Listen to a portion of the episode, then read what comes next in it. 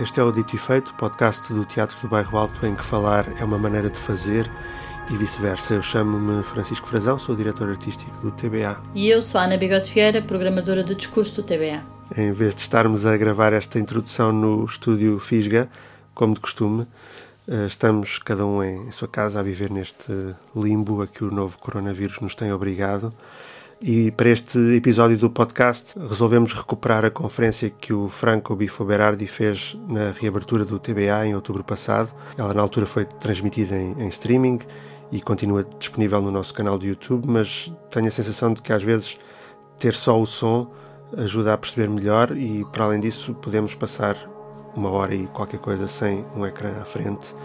Mas foi sobretudo pelo que esta conferência nos pode dizer hoje que nos lembramos de a apresentar novamente, eh, tanto no que ela tem de profético como também de distante eh, daquilo que estamos a, viver agora.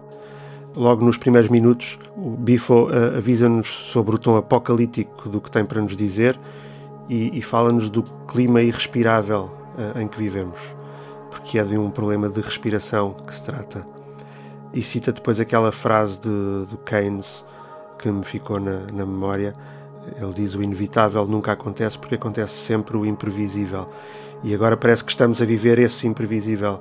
Não porque uma, uma pandemia fosse impossível de prever, mas porque de facto não sabemos o, que mundo é que vai haver uh, depois disto tudo e que lugar pode nele ocupar um teatro que é um, um espaço que serve para juntar pessoas, essa coisa agora tão perigosa.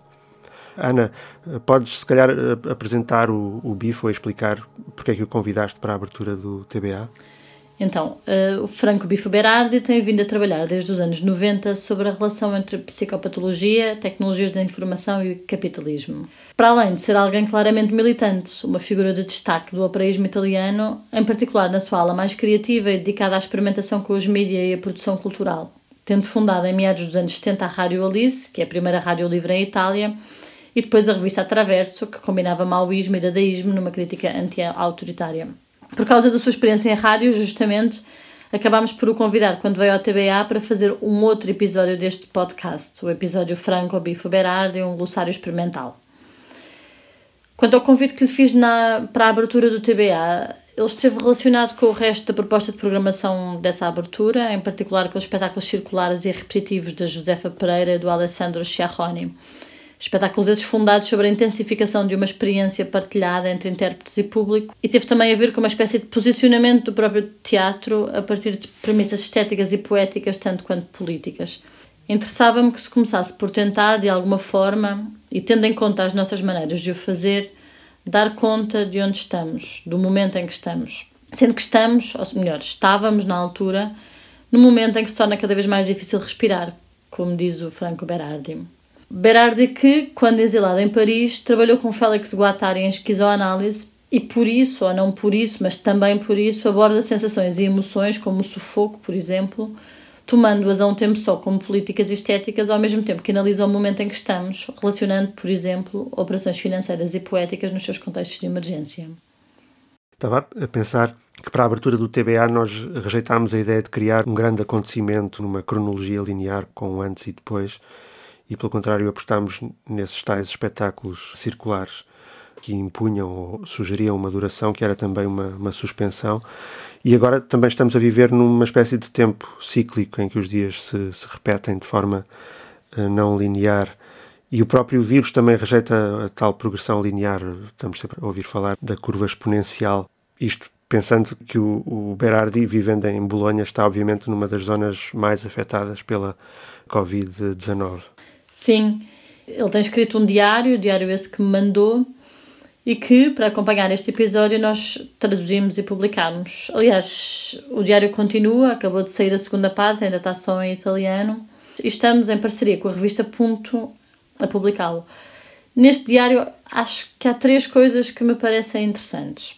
Por um lado, e em primeiro lugar, a escolha do formato diário, isto é, o caráter fragmentário e quase caricato da experiência vivida por ele, com o que de frágil e humilde, mas tanto quanto potente há nessa experiência, por contraposição ao ensaio ou a outros formatos em que os autores assumem um ponto de vista distanciado. Ou, tu pensar, por exemplo, nas teses ou na, numa análise, Por outro lado, e em segundo lugar, acho interessante o modo como os episódios vividos que Franco Berardi dá a ver são globais, partilháveis para além fronteiras, como remetem para uma única, ininterrupta notícia que está a dar 24 horas por dia na televisão, numa espécie de dia único e interminável, não importa em que meridiano. Ou seja, eles dão conta de um presente suspenso comum e, e mostram-no abordável enquanto tal, enquanto comum. E em terceiro lugar, parece-me interessante a forma como uma série de hum, figuras do pensamento específicos do próprio autor são reconfiguradas e reproblematizadas à luz do que está a passar. Uh, Franco Berardi volta aos seus temas, mas para os repensar. E isso eu acho que atravessa a escrita toda na delicadeza, no humor e na esperança que, que se faz notar, mesmo num momento como este. Ok, então uh, leiam na ponto o que Berardi tem para dizer agora e, e, vamos ouvir o que ele tinha para dizer em uh, outubro passado na conferência eh, Poetry and Chaos. Ela está em inglês, mas trata-se, como ele refere, de um inglês barato e fácil de entender. Lo siento mucho que no puedo falar português, eh, but I will try to be understandable. My English is uh, cheap and uh, everybody can understand more or less. There is not so much to understand, you know. Um, actually, um, my subject, uh, my main subject is myself. And not, not because I'm a narcissistic person, which is obvious, but uh, because I, I have come to, to realize uh, that my my way of communication is based essentially on a sort of metaphorizing my physical and psychological states. So don't take me so serious. Um, what I'm going to say, I see that you are not too young, but sometimes it happens to me to to to teach or to speak or do something uh, in front of a very young uh, person. I've been teaching for 30 years, maybe more. Uh, so talking to young people is sort of um, my my job. And uh, at a certain point, I got aware of the fact that there was something ambiguous, almost um, almost dangerous, maybe criminal in uh, what I was uh, saying about uh, the inevitability of an apocalyptic uh, conclusion of our time. Then I discovered that young people are much more apocalyptic and catastrophic than me. Look at the last demonstration of Extinction Rebellion, huh? a beautiful mise en scène of a sort of bloody apocalypse. I saw the pictures of New York City in front of Wall Street, uh, uh, all around the that horrible bull, from any point of view. A, a disgusting view, um, you see corpses, uh, bloody corpses of people uh, on the ground and so on. So I start being more um, at ease, uh, and and I and I tell you what I, what I have to say. Also, because I never forget uh, a sentence written or maybe not written but said by John Maynard Keynes. Um, he told this sentence to someone who reported about him. Well, Keynes um, said at a certain point that the unavoidable never happens because always the unpredictable happens. So don't take me uh, too seriously. Try and let's try to understand together what, what, what is the point in which we are. Where are we? Not so much where, where, are we heading, but most of all, where are we? What is the inscribed tendency of our time? What is unavoidable? Huh? For not forgetting the words of John Maynard Keynes. And um, so, thanks to the friends of the Barrio Alto Theatre, thanks to Anna particularly, and thank to you for being here. Um, and my subject in the last four years, uh, five years, uh, from October 2014, I am a sort of obsessional, um, I have a sort of obsessional datifica- uh, datification of uh, of everything. Datification in the sense that the dates are uh, not the data, but I remember dates and I organize the life of the human kind around very personal dates. And the date that I remember now is October 2014, when for the first time I saw a video that we, we cannot see now, and, but probably everybody has seen this video the video of uh, Eric Garner being killed by a group of seven, eight, nine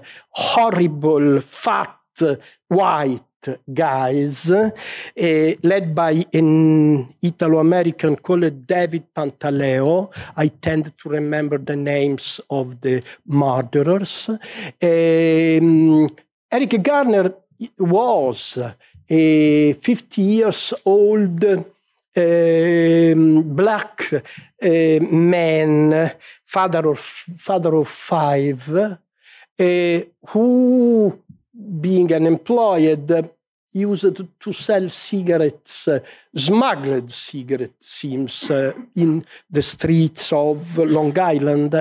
And one day, a group of um, police come there and um, want to arrest him. And he starts to say, no, no, he is not aggressive. You can see the video. He's doing kind of like this. Well, Eric Garner is, was an asthmatic person.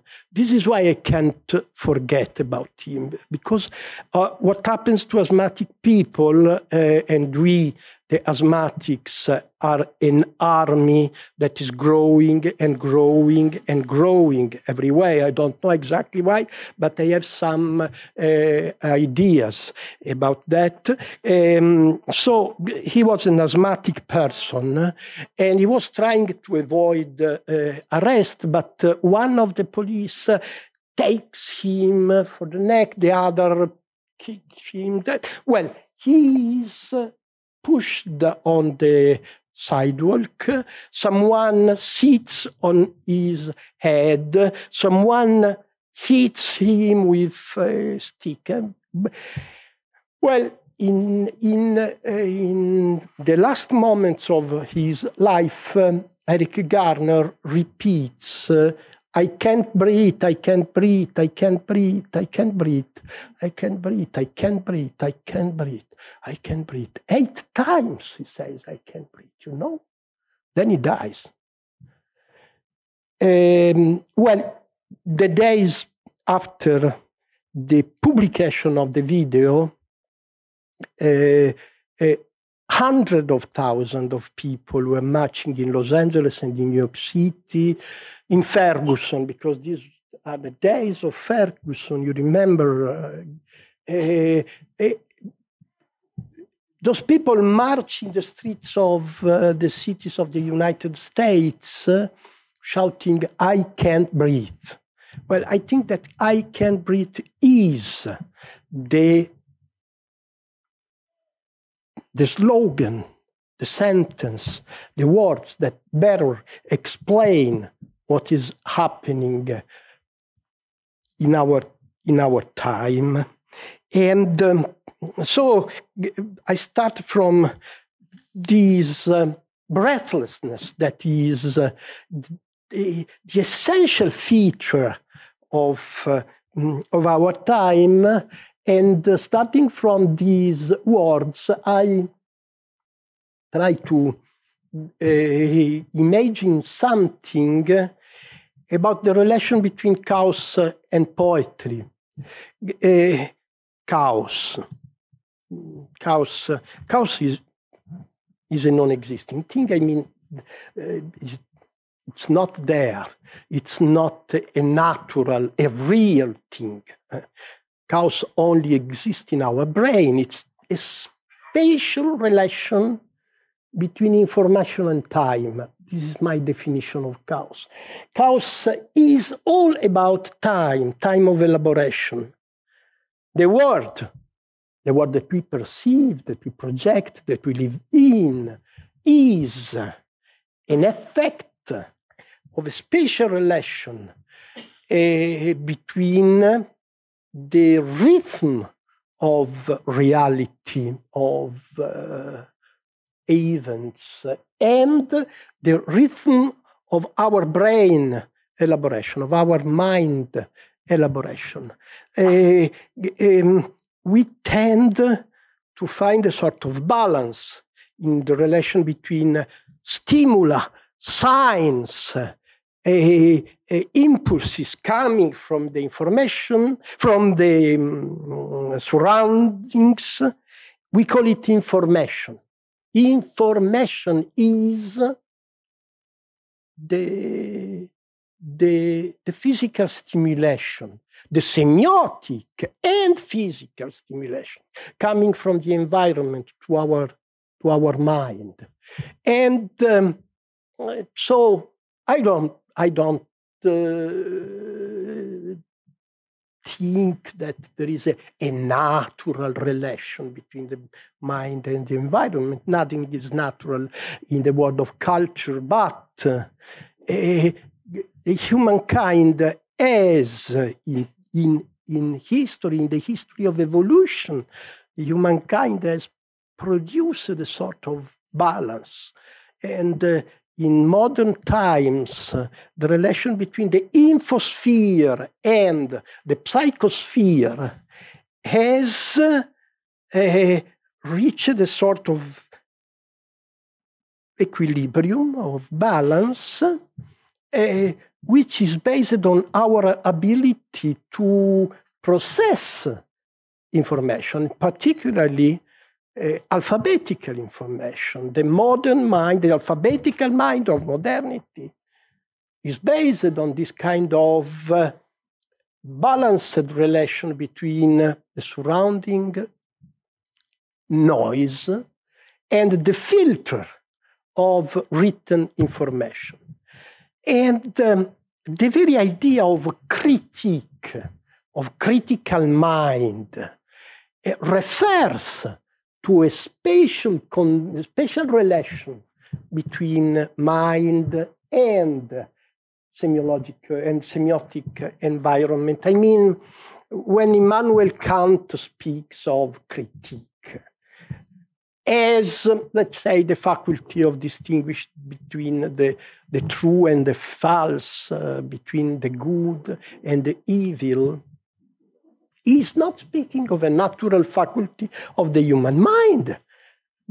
He does not elaborate on this point, but uh, you know, the ability to critique is linked to this, uh, to a sort of uh, a balanced relation between the infosphere and the, the psychosphere.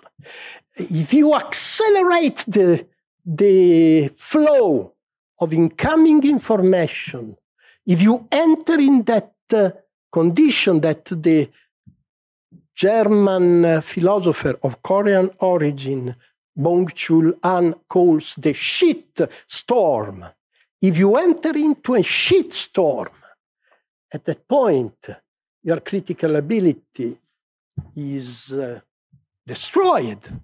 And not because there are fake news in the, in the media. This, the, the, the, the concept of fake news is, is ridiculous. Of course, uh, American media are uh, diff- diffusing uh, fake news, and the Italians too, and the Portuguese too. Every media is producing lots of fake news. That I mean, this has happened. Uh, this has always happened in in uh, in the history of the media. Um, the point is not the flow coming from the infosphere to the human mind. The point is the filter, our ability to distinguish between fake and true, between good and evil. And what has been destroyed is not uh, the good sentiment of the media, is the human mind, is the mind of people who receive. That is the point. Marshall McLuhan uh, who, let's say, was a sort of prophet of, of the of the future, the future that is now for us the present, in a book of 1964, Understanding Media, of course, says that when the infosphere, he does not use that word because it's mine, but he says something like that. Uh, when the media start to come out from the sphere of uh, alphabetic, uh, alphabetic communication, of sequential, from left to right, from high from, to low, the page, I turn the page, I read again. We discuss about what we have been reading. When the social mind shifts from the dimension of the alphabetical media into the dimension of electronic simultaneity, the human mind goes out from the dimension of critique and goes back to the dimension of mythology. Marshall McLuhan speaks of a sort of regression from critique to mythology. We know that the process uh, has much uh, of similar, much is much similar to the process that McLuhan prophetized in that uh, in that uh, book. The shitstorm is the infinite acceleration of the infosphere, is the um, boundless multiplication of the sources of information.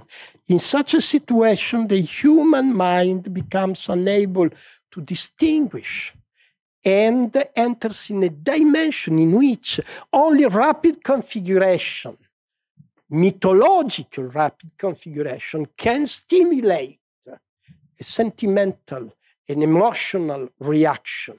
That is the, the process that we are living in. This process I call chaos. Chaos being a condition in which the acceleration of the surrounding infosphere and of the world of our daily life, the acceleration breaks the, the, the wall of signification.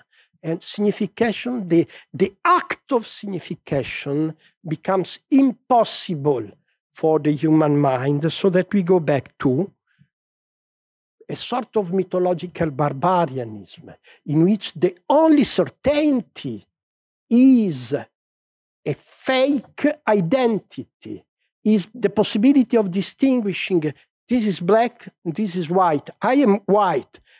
So I must fight against the black. This kind of regress to the immediacy of identitarian reactions is this, the, the intimate soul of contemporary fascism. Is it fascism? Well, yes and not it is fascism for many, many reasons that in Italy we see very well.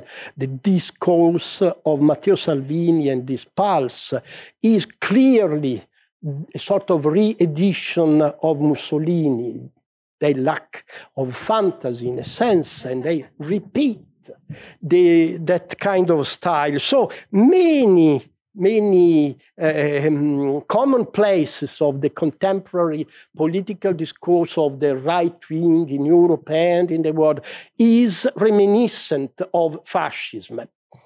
I mean, the party that governs a country of 1 billion 300 million people, India, the party that governs India is a party that directly descends from the RSS funded with German money during the Second World War, and Nazis is the prime minister of the uh, biggest democracy in the world.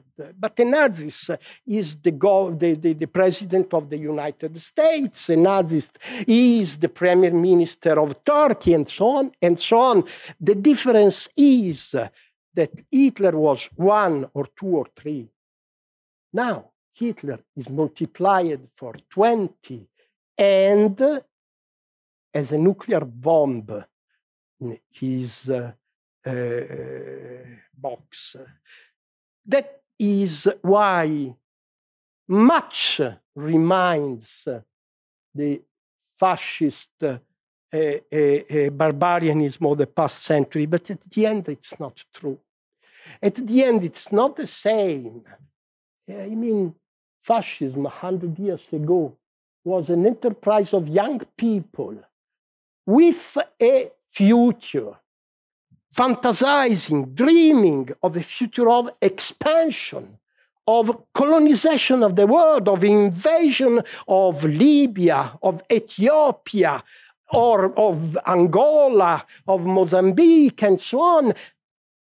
That kind of fascism was the fascism of young, of a young population, of a population of youngster, aggressive youngster with a future, and aggressive youngster with a community, with a true community of blood, of village, of daily life. Nothing of that exists anymore. Uh, the, the fascism of nowadays is a fascism of old people. Yes, I know. A wide part of the youngster today vote for the right wing party. That's true. But their expectations are the expectations of old people. They do not expect to go to Libya and conquer the country and bring Libya towards the horizon of civilization. They fear people coming from Libya to Sicily. That is the different perception. We are no more the invaders. We are facing the vengeance of those people that we have invaded, destroyed, robbed, humiliated for 500 years. It is the time of vengeance. It is the time of vengeance uh, of uh, white workers in Europe and in the United States, white workers humiliated by the neoliberal left, humiliated by the, the economic, social aggressiveness of uh, the neoliberal capitalism. And humiliation has provoked an effect which is desire of vengeance, not the expectation of a glorious future. You know, I don't think that there are climate change deniers. It seems some journalists in the United States have investigated about that. And those who vote for Donald Trump, many of them, the majority of them actually, know and uh, believe that climate change is happening. They are not denying uh, it. They say it's done. It's unavoidable. The only thing I can do is to save my family, myself, buy a big car, fill my frigidaire with meat and try to survive and buy many automatic weapons. So when the the uh, poor people will come, I can define myself. You see, cynicism, not uh, the expectation of the glorious future of conquer. No, cynicism is the main uh, spirit, is the crucial sentiment of the humiliated of the world. Humiliation is not a good sentiment. You do not reply to humiliation if you don't know the sentiment of solidarity. And solidarity is dead because 40 years of neoliberal dictatorship has destroyed the sentiment of solidarity. Precarity, the precarization of labor has destroyed the sentiment of solidarity.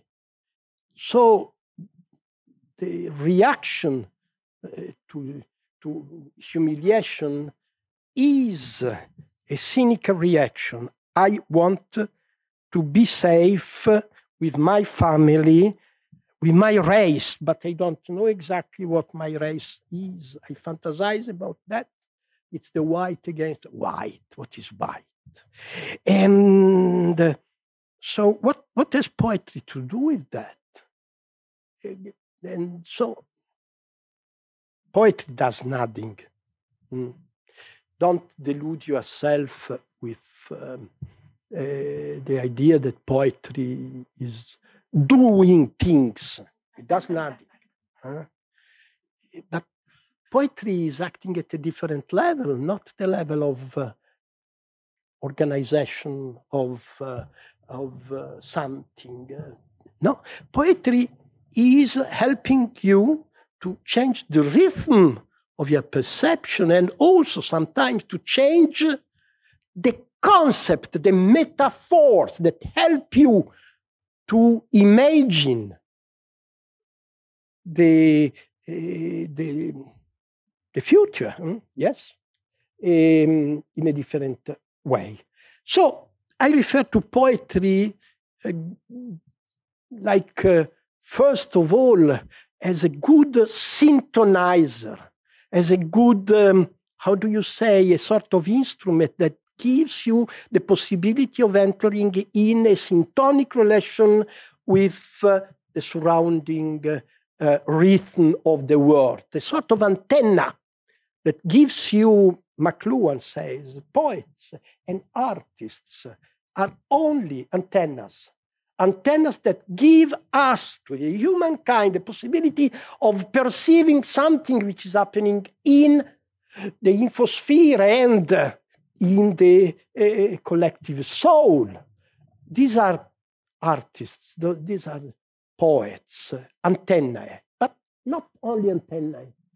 They also, in my opinion, are sort of um, um, artisans of sensibility, artisans have the ability to change our tuning in uh, reality. So poets uh, sometimes uh, have the ability to give you the possibility of imagining, mm, of metaphorizing, and at the end of conceptualizing reality in a different way.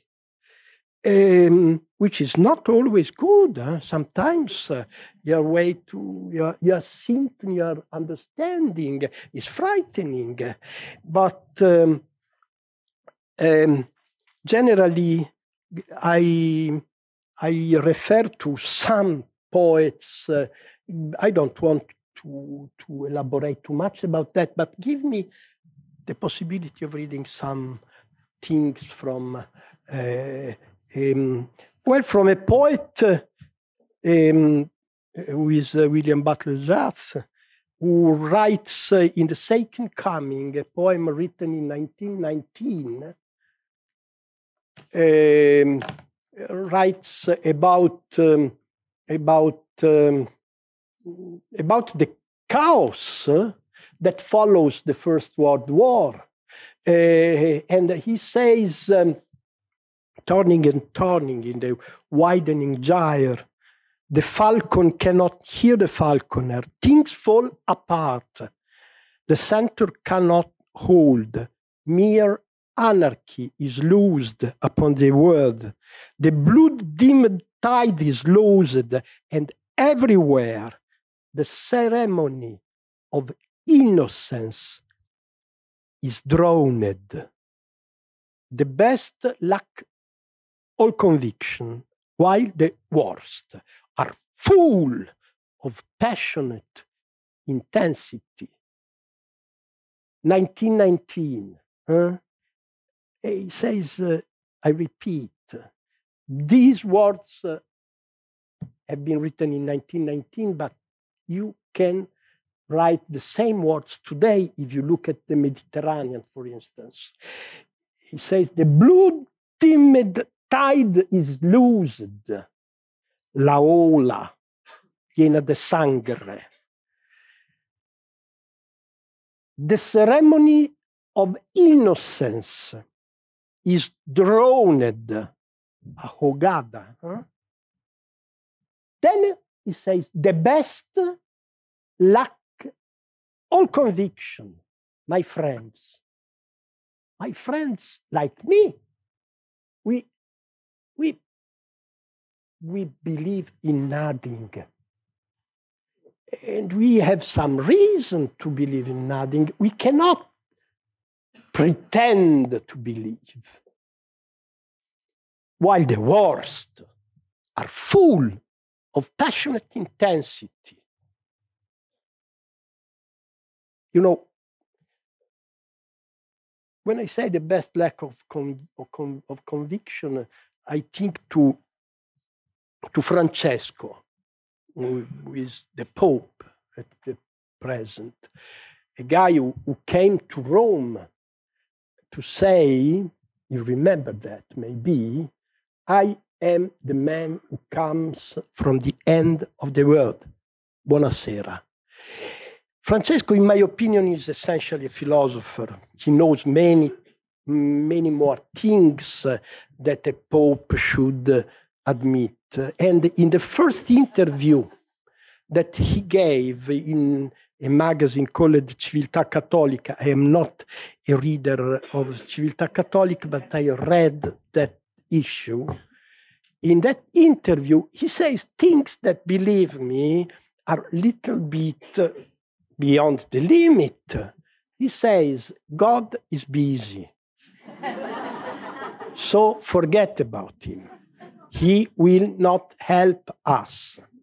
So, uh, faith, well, should we go around in the world to convert people to the good God?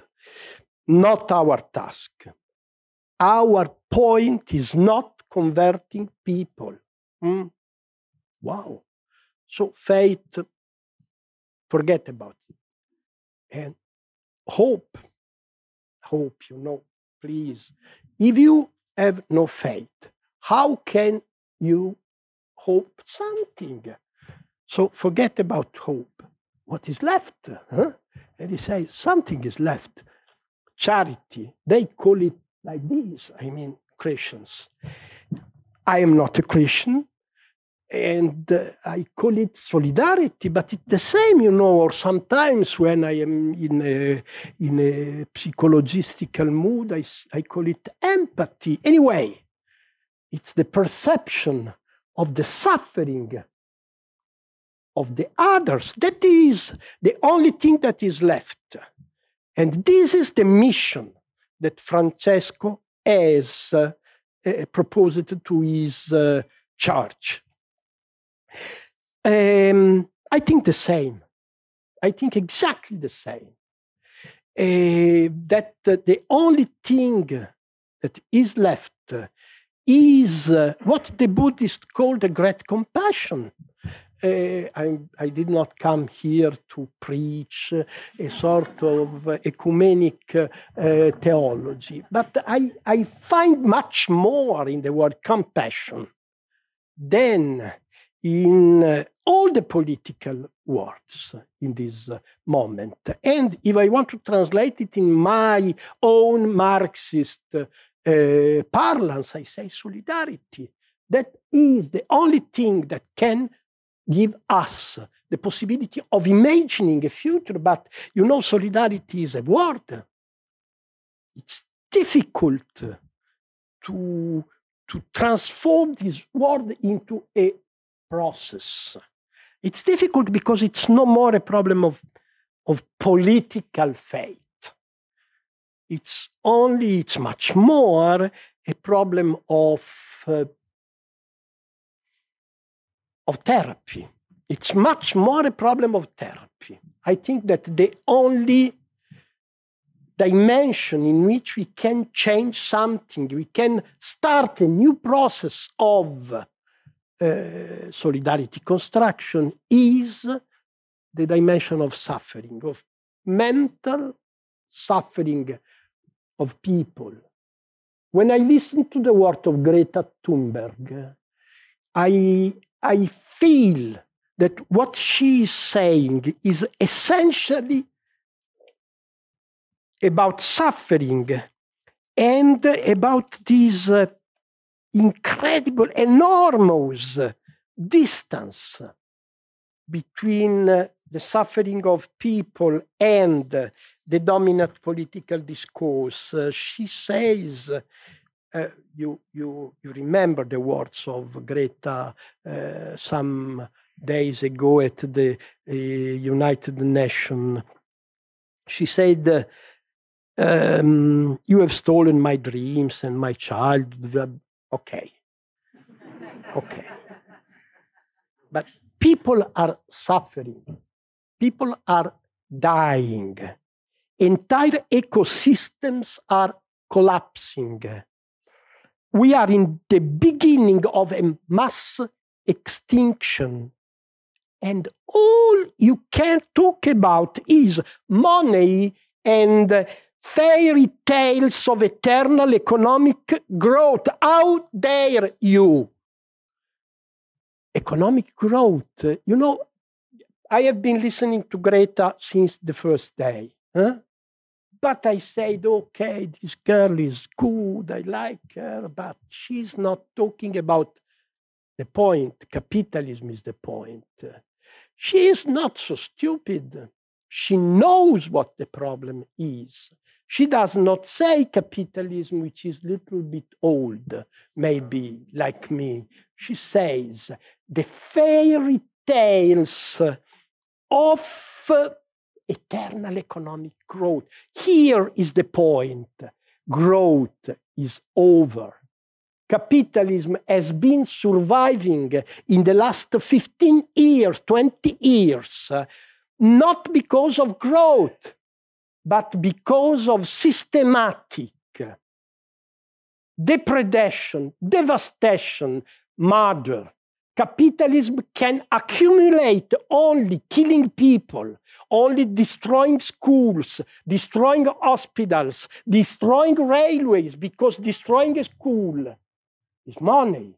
Destroying an hospital means money. Destroying a railway means money the transformation of the social product of yesterday and now, the destruction of the useful things produced by human work, and the transformation of these into value. Christian Marazzi says that we should forget about the Marxian word plus value. We should innovate on that point and say that the crucial form of exploitation is minus value. Because you remember the good old days of the industrial bourgeoisie. You have uh, 10 euros, you invest your money, you produce tables, cars, things, useful things. Maybe bad things, but things that have a use value. Thanks to the use value of things, you can sell and cash 12 euros. So you have increased the value of your capital thanks to the production of something useful. Now, the cycle of financial capitalism is totally different. Financial capitalism is not producing something useful, is destroying something useful. Because the building of a school destroyed becomes a, an asset that can be transformed into minus value. This is why the world is on the brink of a final collapse. Because destroying the environment of the planet is the only way for Bolsonaro and Donald Trump to increase the economic value of the Brazilian economy. Is right. He is totally right. If, if our mental framework is value, is growth, is accumulation of capital. The only thing we can do is destroying Amazon and transforming it into something which is more valuable from the point of well the point is that uh, 30 years after the triumph of capitalism we are discovering that capitalism has created the condition that for the first time in the history of mankind is the condition of extinction probability. That is the point. But Eugenio Montale, an Italian poet um, that I discovered only recently, uh, well, I knew about him, but only recently I discovered that he is a huge poet of our time, uh, of the he wrote a poem about history that I translated this morning. So please forgive the English, but um, I tried to be euphonic, not to make sense. And he say history is not, after all, the devastating bulldozer that you say. History let you escape in some underpass or crypt or hide out. Some survive. History is benevolent. It destroys as much as it can. It might go farther and it would be better. But history pays no attention to the news and does not fully get revenge history scrabbles the, the bottom like a crow net that is ripped off in some points so that some fish can escape. Sometimes you can meet the ectoplasm of someone managed to escape and does not seem so happy. He does not know he's safe. Nobody told him about it. And the others in the fisherman bag think of being free more than him. History is not so bad, says uh, Eugenio Montale. And uh, William Butler Uh, in 1919, in the poem titled The the second coming, after telling us that the ceremony of innocence is droned, the best luck or conviction, while the words are full of passionate intensity, says that surely some revelation is at hand. Surely the second coming is at hand, the second coming. Hardly are those words out when a vast image out of spiritus mundi troubles my sight? Well, Yeats says it is the apocalypse, of course. So, what should I expect when apocalypse come? I expect, says William Butler Yeats, the second coming of Christ. as far as I know, Christ did not come after 1919. Hitler did. That is the point. That uh, our future is already here and it is full of Hitler. This is why we need the poetry. First, because poetry is helping us to elaborate that. Beware. The relation with death is the denial of modern history. We are unable to think in terms in death, of death. The only way we can think of that is pushing it out is rejecting it. We are unable to think about that as a possibility. We accept David Bowie, Black Star. Huh? David Bowie was, dying, was dying of cancer. I don't know about. He was dying, and he made this beautiful Black Star, you, you, you saw it. Maybe you didn't see it, please uh, check it. It's not the best of David Bowie that I know. Musically speaking, it's not the best. But the wonderful thing is that he is ironic about his death. You remember Lazarus, uh, Lazarus with all the, the bands and the these kind of things in, in his face, and then he takes out uh, all that things, and and he walks back, walks back towards a, a sort of armoire of uh, box, uh, and he enters in it and disappears. Then you have coming back of uh, life on Mars or of uh, uh, Major Tom. Major Tom uh, disappeared. You remember Major Tom? And the stars are very different tonight. And in Black Star, at a certain point, you find Major Tom somewhere with a sort of cask and a beautiful girl going to meet him and discovering something. I mean, irony in front of that. This is uh, a good sheld, a good, uh, a good not sheld, a good uh, bridge, huh? a good bridge in the process of becoming nothing. But remembering what says John Maynard Keynes, the unavoidable never comes because the unpredictable always happen. I would say that the second coming that uh, William Butler Yeats is speaking about uh, is not the second coming of Christ, it's the second coming of communism.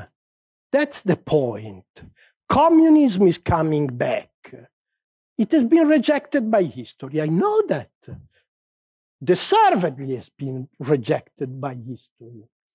But communism is not Lenin, it's not Stalin. Communism is not the Gulag. Communism is not the mandatory imposition of uh, uh, that kind of horrible word. Communism is egalitarianism. Communism is frugality. Communism is pleasure in the place of work. So I think that communism has been rejected by history, but it's coming back because it's the only way to imagine the human evolution for tomorrow. Thank you very much.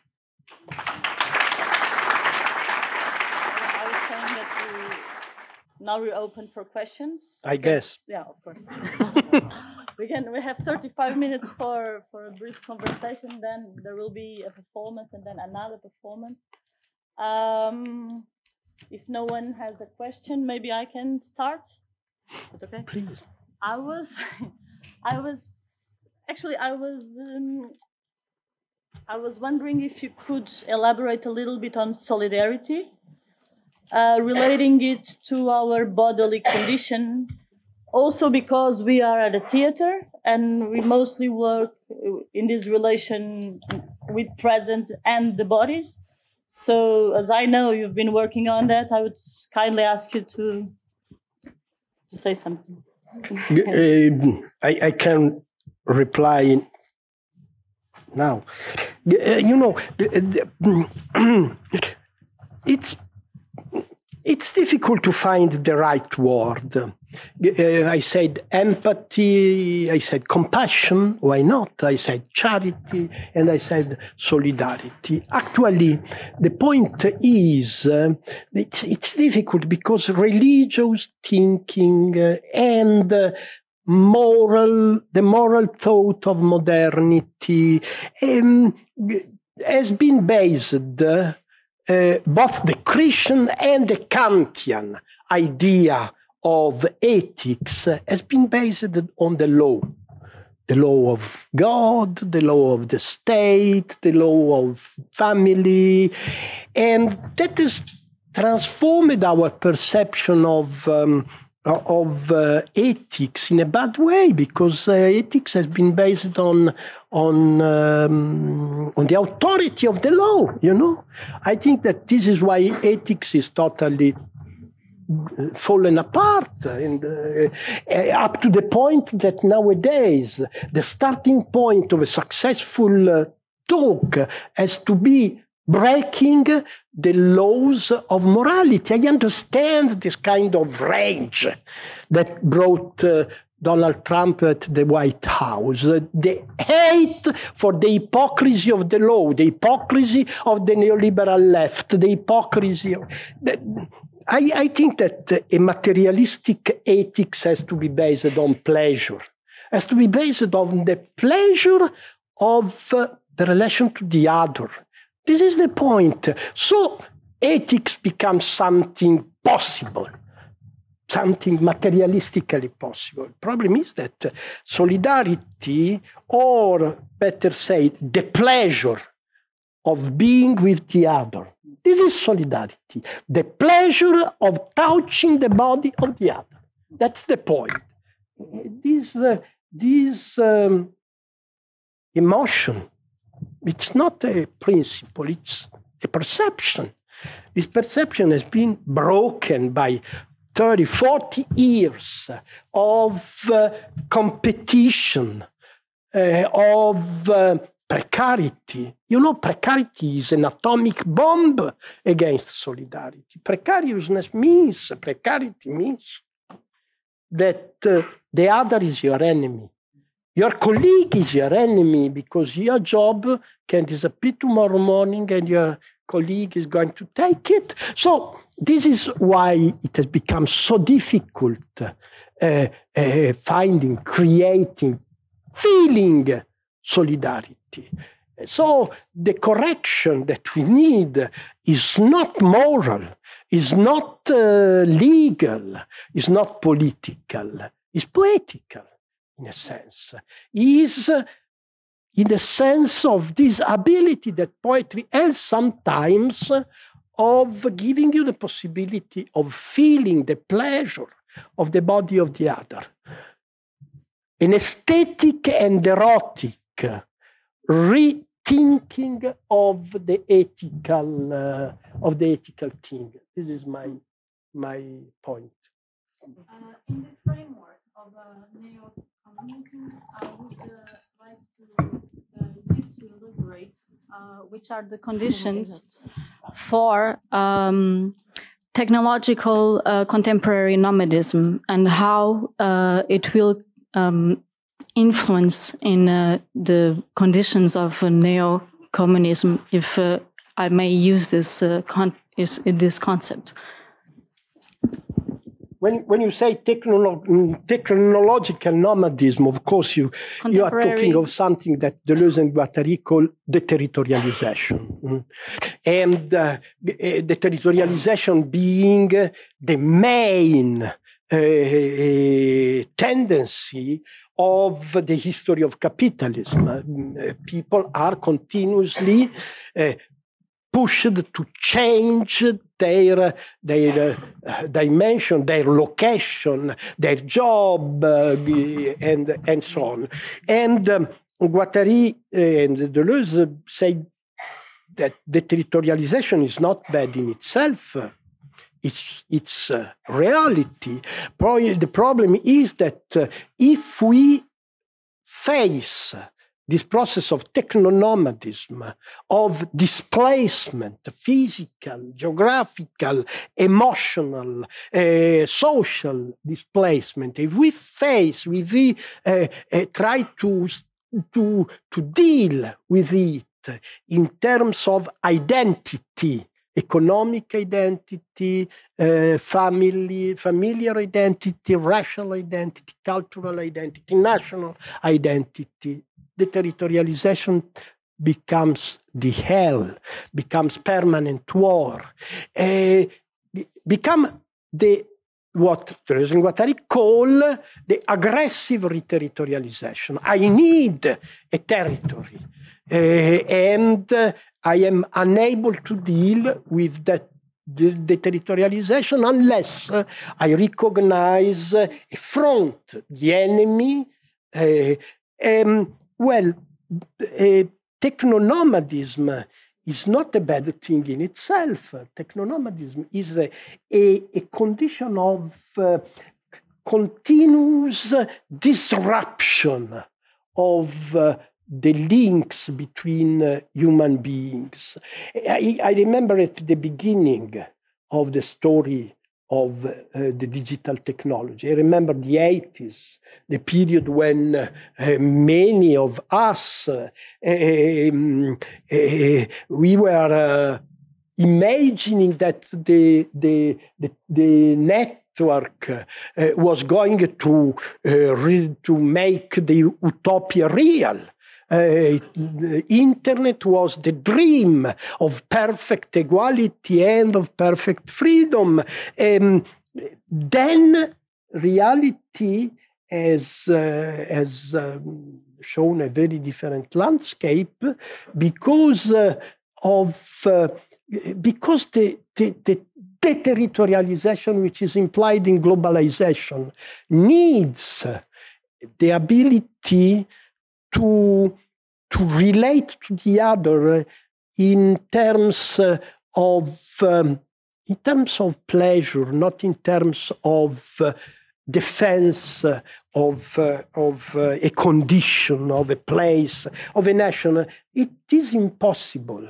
It is impossible to live in a peaceful and pleasurable way the technonomadism if we live in the capitalist world.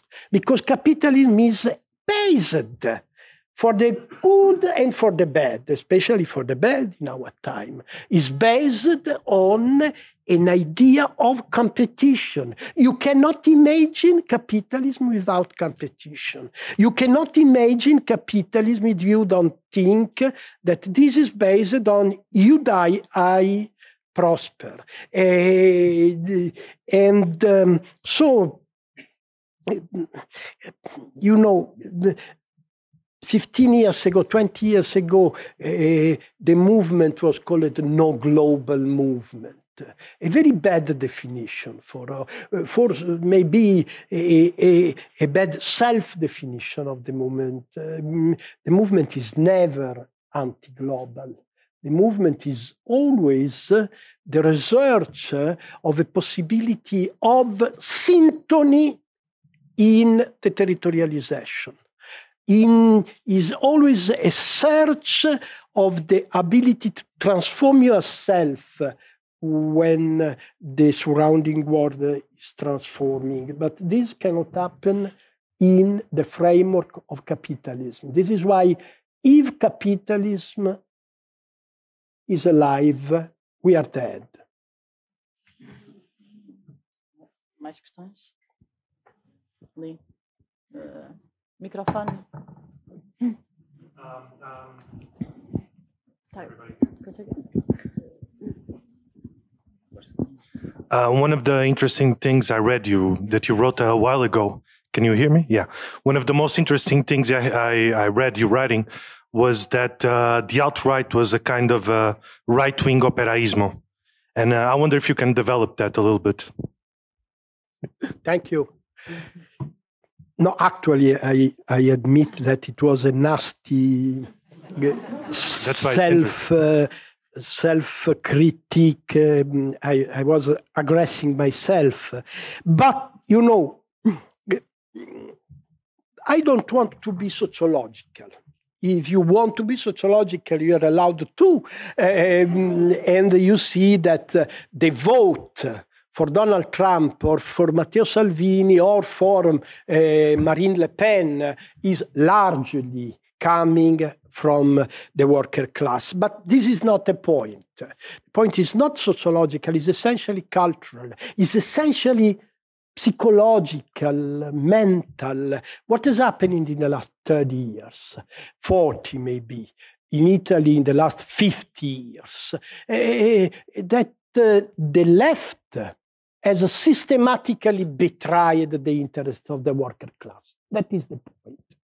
That the, the neoliberal aggression has been able to win because from Tony Blair uh, to Francois Hollande to Bill Clinton to Matteo Renzi and so on and so on, the left has been the harbinger and the, the, the force uh, of imposition of the neoliberal dictatorship. That is the point. So, at a certain moment, something happens in the mind of those workers who have been betrayed and humiliated. I, as I told you, I have a sort of obsession for the dates, and I have a date for this turning point. The date is summer 2015, when Alexis Tsipras calls from, for a referendum in Greece. At the referendum, 62% of the Greek people vote no to the financial blackmail. The day after, Alexis Tsipras is obliged to go to Brussels to take out his uh, jacket to throw his jacket on the table, saying, Do you want also these? And he accepted the memorandum from the A to the Z to the Z. He is obliged. Why? Who has obliged Alexis Tsipras to betray the Greek democracy, to kill democracy in the very place where 2,500 years ago the word democracy has been invented. Who has obliged Tsipras to do so? The left betrayers of Europe. The the, the left of Europe has, has shamefully betrayed the Greek, uh, the Greek democracy. The day after, people got up and said, "Ah, yes, I will vote for Donald Trump. You know what? I will vote for the fascists. Why so? They are so horrible. Don't you see that this guy, Donald Trump, is a liar, is a pig, is a, a, mm, a, a, criminal and so on and so on. And the workers of the world say, yes, I know very well. Trump is disgusting. And this is the reason why I vote for him, because he is the humiliator in chief. I have been humiliated in the last 30 years. Now, this horrible guy, this horrible fascist, has come to give me revenge on the nasty Hillary Clinton, the representative of the leftist betrayal. You know, of course, I am fantasizing, I'm saying uh, things that provoke some uh, reaction. I think that this is the only way to explain why the majority of the workers of the United States, of Europe, but also of India, also of Turkey, also of Russia, are voting for Hitler. This is why.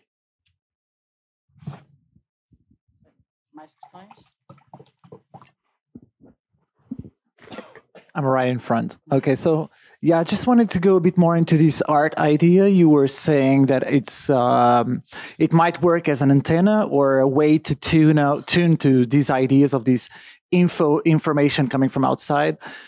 But I wanted to under, try to understand which kind of art is this because at the same time, throughout history, you have this art is used as uh, your words semio capital for dictatorships and and now for capitalism. So you also have this idea of art markets, which are very, very big, not only to promise solidarity, but also to uh, profit from money with it. So I wanted to understand how can you define which art is the one, the art that interests you or that might work as this tuning, and which art is is art which works as semio capital for dictatorships and and so on. Sorry. You know, I am almost totally deaf, so okay. I, I, guess something, but sometimes. Okay. Um, first, uh, this definition, which is uh, which is um, simple, um, stupid maybe, between antenna and transformer. Uh, and I, I see the, the aesthetic um, action, the poetical action, when I say poetical, I very much refer to the etymology of the word. The word art is not, I don't like the word art. It's difficult to, to use, it's too contaminated by the relation with the market and uh, but the word poetry has such an, a, a, a meaningful uh, etymology. Poiein means to create. And uh, so the poetical act is first of all an act, a, symptomatol, a symptomatic act. It's a symptom. You perceive the, the suffering or the pleasure you perceive and you transform this uh, perception into a symptomatic uh, dimension, form, work, a symptomatic uh, uh work. But uh, it is not only that, it can be something more. And it can be a transformer of the relation between perception and projection, what you receive and what you project on the screen of the world. Um, um, so Guattari speaks of um, poetry as a chaoid, a strange word that means an elaborator, a processor, a transformer of a cosmic situation. So let me go deep in, in this uh, definition because it's useful. Uh, Guattari says that we are living in the age of the cosmic spam, spasm. Spasm. Huh? You know what is a spasm, medical def- expression that means the acceleration of a physical uh, something, a muscle, for, for instance, or the brain, a, a brain spasm. It, it's, it's going too fast, too fast, and it's provoking uh, a, a, the, the, the, suffering of this uh, acceleration. This is the spasm. And uh, Guattari says we live in a cosmic spasm. The spasm, okay, is the spasm. What is cosmic? Cosmos in Guattari is the process that gives us the ability, the possibility of shifting from a dimension of chaos to a sort of new harmony. I don't like the word harmony. New order. I don't like the word order. Syntony. Syntony is the good word. Huh? Syntony means a, a, a, a rhythm rhythmic, eh, a new rhythmic relation huh, with the surrounding universe. Guattari speaks of ritournelles and the refrain. The ritournelle in Guattari is a semiotic semiotic concatenation that gives you the possibility of entering in a relation with the stars, the sky, the ground, the other, the body. You, you see, the ritournelle is this tool that makes possible the creation of a concatenation. The concatenation goes uh, berserk uh, at a certain point because of the spasm, but you are looking for a new symphony. The poet is doing that. What is the poet doing? The poet is trying to find a, an eurythmic relation between semiosis, the, the, the, the, the production of signs, and the surrounding, uh, the surrounding uh, world. Uh, that is um, the, the, the, the metaphor of cosmos and of cosmic spasm is the good introduction for understanding that. But concretely, what is the sense, the meaning of this therapeutic function of poetry? That is the good question. And my answer is think to the movement Occupy. Huh? New York, Wall Street, or Madrid, the Acampada, or the occupation of the parliament here, or Tahrir Square in Egypt, and so on and so on. What has been the movement of Occupy? A total failure from the political point of view. Think to Egypt, think to Syria, think to the United States, and so on. Portugal is an exception, seems, huh? but uh, a small exp- exception, if I can say, uh, with the uh, with all the respect, a beautiful exception, but a little bit marginal. And now we are we are waiting for the Spanish election in, because we want to know if the exception is uh, anyway. Um, anyway, Occupy was not a political movement. It was not a political movement. Well, what do you why do you occupy the, the, square? There is nothing in the street. It's no more like in 68, the power is in the street. The power is not in the street, the power is nowhere. The power is not even in the banks. Power is in the cyberspace, is in a totally abstract dimension, which is the semio dimension, the dimension where signs meet other signs and concatenate and concatenate with our brain. This is the dimension of power. So the poets of Occupy decided to do something that was only the beginning of a long lasting process that now is again uh, visible in the movement of children. And uh, that movement is not a political movement, is the reactivation of the erotic body of society. This is the meaning of Occupy. This is the condition for the only political and social move that can go beyond the present abyss of extinction looming, the marriage of the engineer with the poet.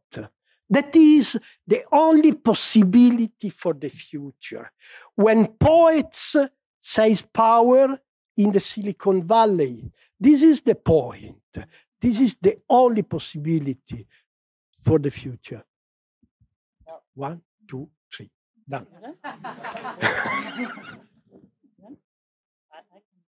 no. Well, if there's not, maybe I have one last question. That yeah. I, actually, it had to do with the previous question, um, and I'm trying to conjure both. I was thinking of asking you about finance because uh, when you were describing the Greek uh, moment, of course you have this big thing, finance.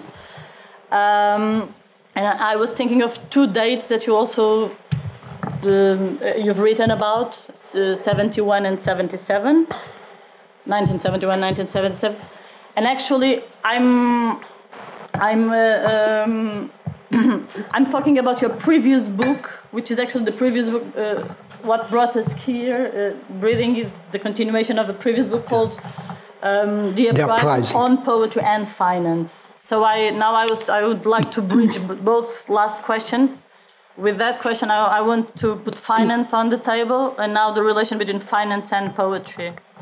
Thank you. Well, um, I, I, did not refer to these two books because they are not published in Portugal, so uh, you cannot find them you will find uh, those two books published together by a, a, Brazilian publisher, but I, I guess that you don't have uh, distrib- a common distribution with Brazil. That is bad. And um, Ana is referring to a book that I wrote in the year 2011 uh, with the title The Uprising.